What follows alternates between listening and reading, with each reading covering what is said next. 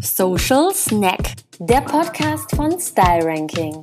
Wir sprechen aus erster Hand über Influencer-Marketing-Kampagnen, Social-Media-Phänomene und lassen Shitstorms und virale Hits nicht außen vor.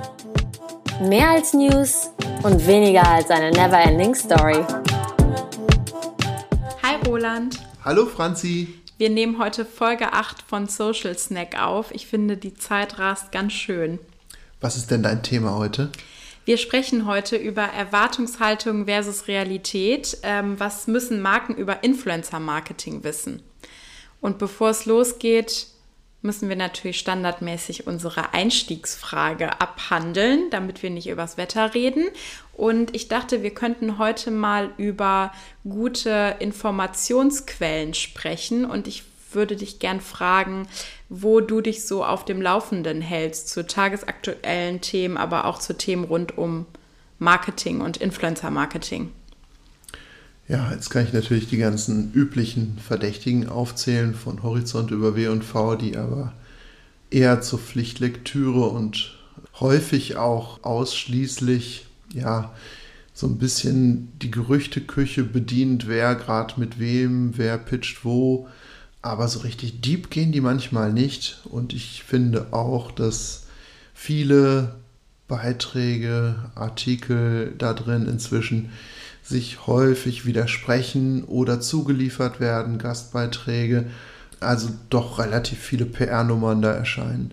Und äh, deswegen weiche ich tatsächlich auf andere Portale aus und wer da wirklich einen guten Job macht, das ist kein Geheimnis, ist das Team vom OMR, egal ob im Podcast oder im omr.com. Und ich lese auch sehr, sehr, sehr gern das Online-Portal von T3N, weil da nochmal ganz andere Perspektiven reinkommen.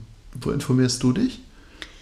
Ich mag T3N tatsächlich auch ganz gern. Die haben auch echt ganz gute Mail-Newsletter und einen guten Instagram-Account. Das verleitet einen doch äh, häufiger zum Klicken. Ja, der ist mir auch aufgefallen, weil die ganz schön polarisieren können da mit ihren Sprüchen ja, manchmal. Mhm. Aber es äh, zieht auf jeden Fall Leser. Also bei mir funktioniert es. Ich mag tatsächlich ganz gern auch so YouTube-Doku-Formate, wo es doch das ein oder andere auch zum Thema Influencer und Influencer-Marketing gibt, weil die doch dann noch mal tiefer reingehen. Gerade aktuell gibt es eine ganz gute Doku zum Thema Elternblogger von äh, Mr. Wissen to Go. Es läuft, glaube ich, auch unter Funk, äh, also unter der Herrschaft von oder unter der Schirmherrschaft von ARD und ZDF. Und ansonsten was so grundsätzliche Informationskanäle angeht, bin ich doch tatsächlich, weiß gar nicht, ob man das so sagen darf, ein großer Markus Lanz-Fan. Ich gucke jede Folge, weil ich dann das Gefühl habe, ich bin doch ganz gut informiert, was so gerade passiert. Lineares TV, das ist tatsächlich ein, eine aussterbende Gattung.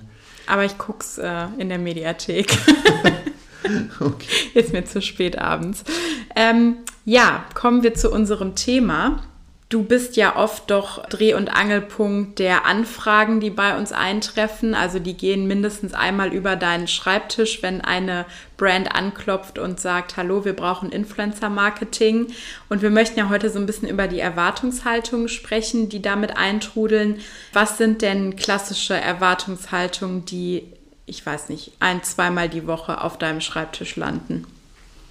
Gut, diese Frequenz von ein, zweimal die Woche, das sind tatsächlich eher die Kunden und Kundinnen, die das erste Mal sich in die Richtung orientieren möchten und bisweilen erstmal unverbindlich informieren möchten, ähm, was erreiche ich denn überhaupt damit, was ist denn überhaupt möglich, was sind denn KPIs, was kann ich messen, welche Produkte eignen sich, eignen sich auch Dienstleistungen, kann ich was machen im B2B-Sektor, was kostet das Ganze, wie wird das abgerechnet, also ehrlich gesagt sehr, sehr viel Aufklärungsarbeit, noch immer.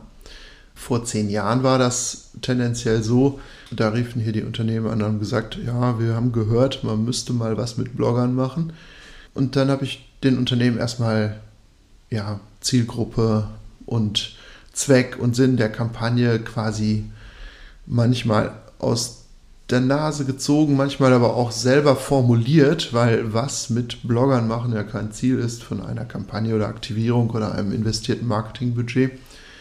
Und auch heute ist es noch, dass da ein großes Gap gibt zwischen den Unternehmen, die das ganz klar auf ihrer Klaviatur haben und äh, in ihren Mediamix einbauen, und den Unternehmen, die sich ja das erste Mal jetzt in einen doch weit entwickelten Markt hineintrauen und dann erstmal abgeschreckt sind von einigen Honorarvorstellungen, wo man dann auch erklären muss, das sind Reichweiten, die sind inzwischen aufgebaut worden und die werden auch entsprechend marktgängig bepreist und honoriert. Und das ist eine Sache von Angebot und Nachfrage.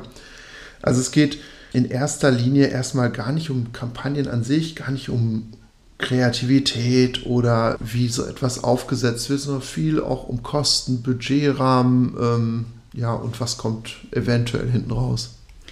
Vor kurzem fanden ja wieder die OMR Masterclasses statt und in einem Vortrag hat äh, Salesforce zum Thema State of Marketing gesprochen. Die haben eine große Umfrage weltweit unter zahlreichen Marketingverantwortlichen gemacht und äh, unter den 250 Befragten in Deutschland kam raus, dass äh, die wichtigste Priorität für das Jahr 2022 sei, die Zusammenarbeit zu verbessern und Allgemein haben auch 36 Prozent gesagt, dass sie in Trainings, internen Trainings zum Thema Marketing eben den Wunsch haben, dass das Thema Kreativität und Kommunikation vertieft wird.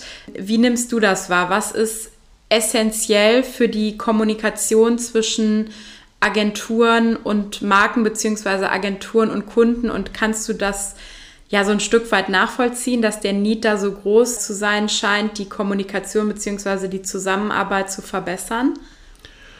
Ich glaube, das muss man sehr, sehr differenziert betrachten. Also wir haben auch selbst in der Kundschaft unterschiedlichste Vorstellungen von Agenturen, die uns als verlängerte Werkbank nutzen. Und da ist eigentlich eher eine Erwartungshaltung des Kunden dass die Agentur einen versteht und versteht, was man will und das dann ausübt. Und es gibt genauso Kunden, die gerade die Beratungsleistung schätzen, die sich challengen wollen und die vielleicht auch mal ganz andere Gedanken haben wollen. Ich habe vor kurzem mal den Begriff des positiv Unbequemem gehört. Da lässt sich aber nicht jeder drauf ein. Also man sagt ja allgemein, Agentur und Unternehmen müssen eine Sprache sprechen. Ich würde das eher so sagen, dass Agentur und Unternehmen, die müssen eine gewisse Chemie haben, die muss stimmen. Und da müssen die nicht unbedingt eine Sprache sprechen oder sich da annähern. Wenn das Unternehmen tatsächlich ja, empfänglich für Beratung ist, dann kann die Sprache auch eine ganz andere sein. Aber die Chemie muss stimmen. Und was wir immer wieder in den vergangenen Jahren festgestellt haben, wenn die Beziehung zwischen Kunde und Unternehmen am Anfang irgendwie schwierig ist, dann bleibt das auch so. Wenn das von vornherein ambitioniert ist und Spaß macht, dann kann man das stark entwickeln und das ist, glaube ich, auch eine groß unterschätzte Komponente. Viele Einkäufer achten ja ausschließlich dann auf Preissheets und auch äh, Marketer achten viel dann auf Größe der Agentur. Aber dass die Arbeit untereinander, dass die gut klappt und dass das auch fruchtbar ist und der Austausch gut da ist. Das ist, glaube ich, relevant. Ich muss jetzt direkt an deinen Lieblingssatz denken, Kritik ist Liebe, den du ja seit vielen Jahren hier in der Agentur regelmäßig äh, anbringst und verbreitest. Findest du, dass eine, eine Atmosphäre besteht äh, im, im Markt aktuell, in, in der sowas möglich ist, in der Kritik ist Liebe funktioniert, beziehungsweise auch in, diesem, in dieser Art und Weise aufgenommen wird? Oder würdest du auch hier sagen, ist super individuell abhängig vom jeweiligen Kunden? Gut, den Ausspruch Kritik ist Liebe, den möchte ich mir nicht zu eigen machen. Der stammt von Ferdinand Simoneit, äh, der erste Schulleiter der Georg von Holzbring Schule und der hat viele solche Sprüche geprägt. Unter anderem auch Qualität kommt von Quälen. Und zu deiner Frage, auch da möchte ich sagen, das ist kundenindividuell. Ich glaube, man kann nur wachsen, wenn man sich gegenseitig die Meinung auch sagen kann und wenn man auch an, ja, Reibungen hat und Sachen diskutiert und wenn bisweilen auch die jeweilige Expertise des anderen gehört wird. nicht immer ist ein Unternehmen jetzt so tief drin wie eine Agentur oder hat die Querschnittslearnings von vielen Kampagnen. Nicht immer ist aber auch eine Agentur so gut drin, dass es die wirklichen Needs des Unternehmens versteht. Und ja, du hast ja eingangs gesagt, Kommunikation wird häufig bemängelt. Ich denke, es lässt sich da immer etwas verbessern. Und ähm, wenn man gegenseitig Kritik üben kann, ist das natürlich die Königsklasse, weil das, wenn Kritik üben gut läuft, dann kann man wachsen. Mhm. Das ist ja auch eine totale Sache der Hierarchie untereinander. Ne? Also begegnet man sich ähm, mit Marke bzw. Kunde und Agentur auf Augenhöhe oder ist klar, wir bezahlen euch, ihr seid der Dienstleister, führt bitte aus und das ist euer Job?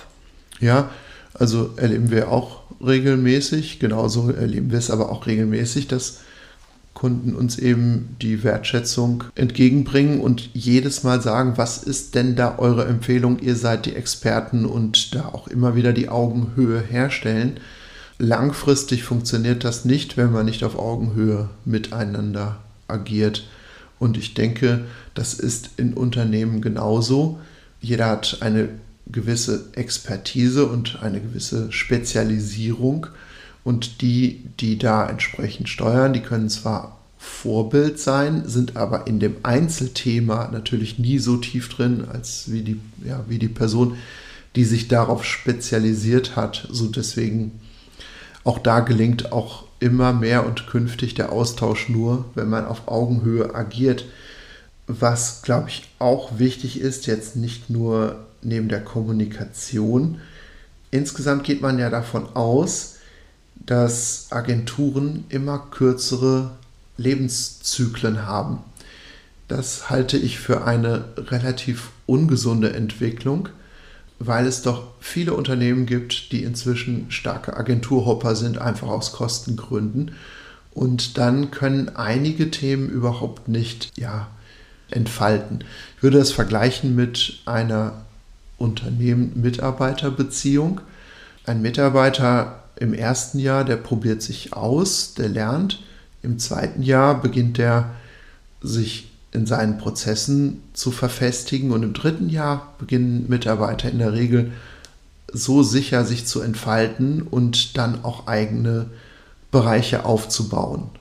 Und nichts anderes ist da eine Agentur, das heißt, Unternehmen, die regelmäßig da ihre Agenturen wechseln und dann immer wieder an der Kostenschraube drehen, die werden nie in den Genuss kommen, dass sich eine Agentur, die wirklich in den Prozessen, in der Historie, in allen positiven wie negativen Erfahrungen drin ist, dann auch so entfalten kann, dass das zur Wertschöpfung nachhaltig beiträgt. Mhm. Da sprechen wir im Prinzip von einer maximalen Ökonomisierung eigentlich von Kreativitätsprozessen ne, an der Stelle. Also, dass man auf das Know-how von, von MitarbeiterInnen verzichtet, die sich langfristig aufgebaut haben, um eben, ja, ökonomischer zu arbeiten. Ja, einige bezeichnen, bezeichnen das ja insbesondere im Blick auf Agenturen als 4K-Modell, wobei Kreativität neben Kompetenz und Komputabilität und Kosten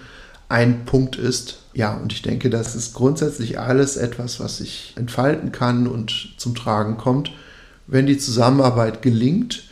Und da scheitert es manchmal nicht nur an der Kommunikation, sondern auch an Einkaufsprozessen oder Überregulierung oder Abstimmungsprozessen in Unternehmen bei einem sehr, sehr schnelllebigen Markt oder mangelndem Verständnis, wenn zum Beispiel versprochene und anvisierte Timings aus irgendwelchen Gründen, äh, vielleicht mal auch mal aus guten Gründen gerissen werden, was am Ende der Konsument, der Nutzer, die Nutzerin überhaupt gar nicht merkt wahrscheinlich, wenn der Instagram-Post nicht wie geplant Montagabend um 17 Uhr, sondern am Mittwoch um 9 Uhr online geht, das wird ja niemand hinterfragen.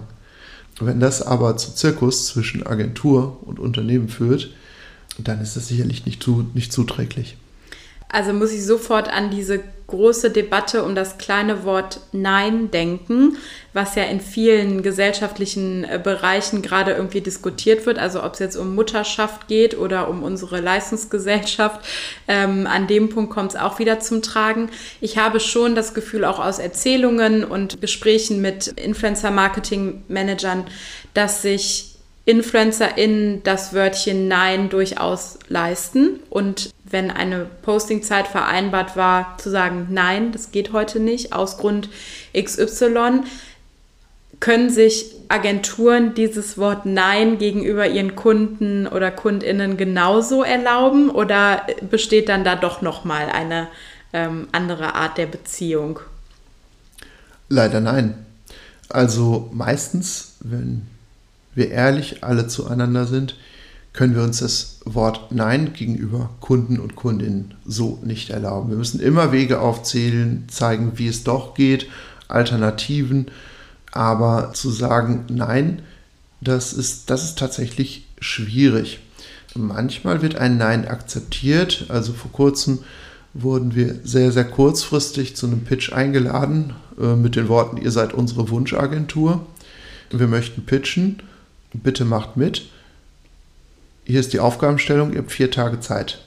Und da habe ich dann Nein gesagt, weil wir jetzt nicht Kapazitäten über ähm, den Maßen vorhalten, um genau auf diesen Moment zu warten und dann uns innerhalb von vier Tagen in den uns bekannten Kunden aber so tief reindenken können, es wäre einfach unseriös geworden. Und auf dieses Nein wurde reagiert mit beleidigt. Ja, also da kam, ja, okay, wenn ihr es nicht nötig habt, äh, ja, aber nicht mit Verständnis. Und die Wege, die aufzuzeigen zeigen waren, die waren halt gering. Ich konnte sagen, ja, gebt uns drei, vier Wochen, dann können wir die Aufgabe vernünftig bearbeiten.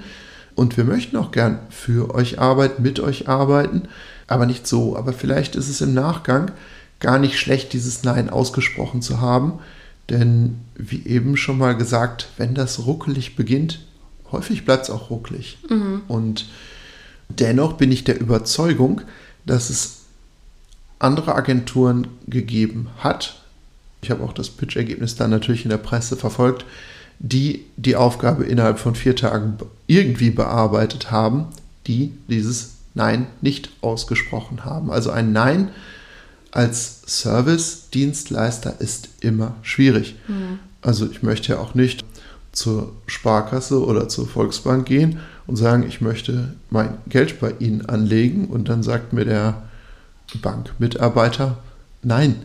Dann gehe ich irritiert nach Hause und sage, du, die hatten das nicht nötig, bei der Volksbank mein Geld anzulegen. Die haben mir da ein Nein gesagt. Also Dienstleister sind durchaus grundsätzlich natürlich dafür da, ihren Service in irgendeiner Form vernünftig anzubieten, wenn es möglich ist. Da kommen wir ja massiv auf das Thema Agentur als Problemlöser, also diejenigen, die eben kommunikative Probleme lösen, inhaltliche Probleme lösen. Wie bewertest du im Zuge dessen das Thema eine gemeinsame Sprache finden. Also nicht im Sinne von, wir sind auf einer Wellenlänge, sondern wir können inhaltlich Wörter mit dem gleichen Kontext füllen. Also wir reden ja im Influencer-Marketing doch über eine wachsende Anzahl von nicht nur Anglizismen, sondern auch Fachtermini. Wie funktioniert das in der Ansprache mit den Kunden? Wie, wie ist da der, vielleicht fragen wir mal so, wie ist der Status quo, was das betrifft? Also die Fachtermini gibt es nicht nur in der Disziplin, die gibt es bisweilen sogar auch in den Unternehmen. Und nicht selten, wenn wir einen größeren Kunden intensiv aufgleisen, dann beobachten wir auch Sprache, Sprache des Gegenüber und schreiben uns unser eigenes kleines Agentur-Wörterbuch, um uns der Sprache erstmal anzunähern, um so zu kommunizieren, wie der Kunde es eben auch tut. Das ist durchaus, äh, durchaus drin. Jetzt bezüglich der Fachtermini ehrlich gesagt ist das für uns als Agentur ja gut, denn je mehr Formate und je mehr Eigenbegriffe es gibt, desto mehr Spezialwissen wird gebraucht und desto mehr können wir dieses leisten, wenn wir informiert und on track bleiben und entsprechend anbieten. Ich glaube, der gemeine Marketingmanager, der muss nicht unbedingt wissen, was, wie sich jetzt die Engagement Rate bei einer, einer Story oder bei einem Spezialformat von mittlerer Halbwertzeit da berechnet und generiert, kann es im Zweifel sich erklären lassen im Reporting oder nachschauen bei uns im Wiki, was ja unser Team akribisch schreibt und aktuell hält. Aber dann kommt es tatsächlich darauf an, diese ganzen Einzelbegriffe und KPIs zu verdichten und wieder aussagekräftig so zu übersetzen, dass man mit der Information und der Auswertung auch etwas anfangen kann die Frage vielleicht mal zurück. Du repräsentierst uns ja im Rahmen deiner redaktionellen Tätigkeit stark nach außen. Glaubst du, dass sich deine Sprache in den vergangenen Jahren verändert hat, auch wie du schreibst und welche Begriffe du für selbstverständlich nimmst? Auf jeden Fall. Ein wunderbares Beispiel dafür ist das Wort Engagement versus Engagement. Das ist, wird ja identisch geschrieben und ich merke, dass wenn ich Texte lese, ich erstmal Engagement lese, bevor ich Engagement lese, obwohl das ja unterschiedlich besetzt ist, aber eben das gleiche Wort verwendet wird. Ich glaube, daran kann man ganz gut erkennen, wie sehr sich doch dieses Influencer-Marketing-Sprech eingebürgert hat. Ich bin natürlich auch geprägt durch die Debatten und ja, Sprachkultur hier in der Agentur. Trotzdem ist es natürlich als Redakteurin bzw. als Journalistin meine Aufgabe, Themen so aufzuarbeiten, dass die für alle in einem demokratischen Verständnis von Pressearbeit verständlich sind.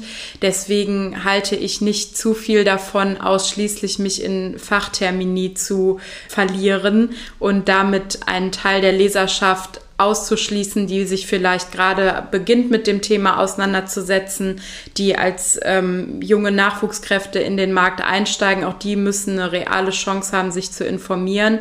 Und ja, deshalb hoffe ich, dass es mir gelingt, da die Waage zu halten, was das betrifft.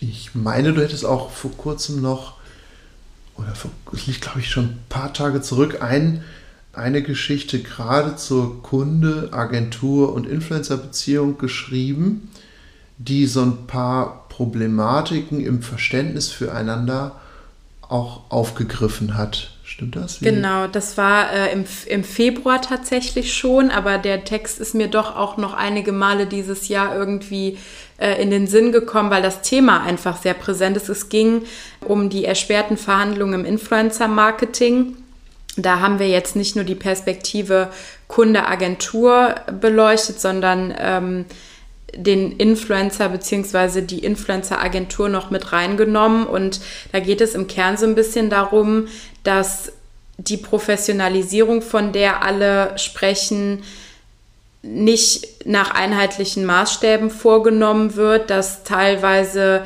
die Kommunikation über Agenturen beziehungsweise über Influencer ähm, komplexer ist als mit dem Influencer direkt. Und dass es halt wichtig ist, zu Insights, Preisen, Wünschen und Erwartungshaltungen, die eine zunehmende Zahl von Akteuren im Markt haben, transparent zu kommunizieren.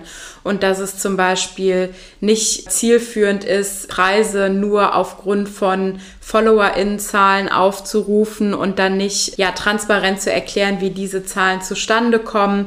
Das ähm, gehört irgendwie so ein bisschen zu der Entwicklung der, der Branche, dass man sich eben auf KPIs beziehungsweise bestimmte Verhandlungsgrundlagen einigt und die dann auch für alle Akteure gelten. Und hier kommt natürlich entschwerend dazu, dass wir vielleicht früher Beziehung zwischen Kunde und Influencerin hatten und heute eine Beziehung zwischen Kunde, Influencer-Marketing-Agentur, Talent-Agentur und Influencer haben. Das heißt, die Anzahl der Akteure, die mitverdienen und mitkommunizieren, ist gewachsen und da müssen sich natürlich entsprechend die Kommunikationswege auch ja erstmal irgendwie so ein bisschen eintreten.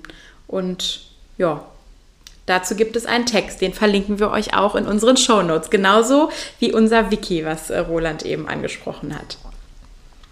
Ja, also ich habe äh, tatsächlich zur Grundproblematik oder Herausforderung einen ganz, ganz aktuellen Buchtipp. Ein Buch, was ich verschlungen habe und wo auch wirklich tolle ja, Protagonisten, viele Agenturleiter und auch relevante Geschäftsführer, Geschäftsführerinnen, Marketer ja, in Interviews und auch mit, mit Einschätzungen zur Agentur-Kunde-Beziehung zu Wort kommen. Das ist vor ein paar Wochen erschienen im Springer Gabler Verlag und heißt tatsächlich die Agentur-Kunde-Beziehung erfolgreich durch Perspektivwechsel. Ich glaube, durch diesen eben ja, Perspektivwechsel kann man eine ganze, ganze Menge lernen und auch die von dir eingangs ja, zitierte Kommunikationsproblematik, die sich da in der Salesforce-Studie herausgestellt hat, sehr, sehr gut aufheben und verbessern.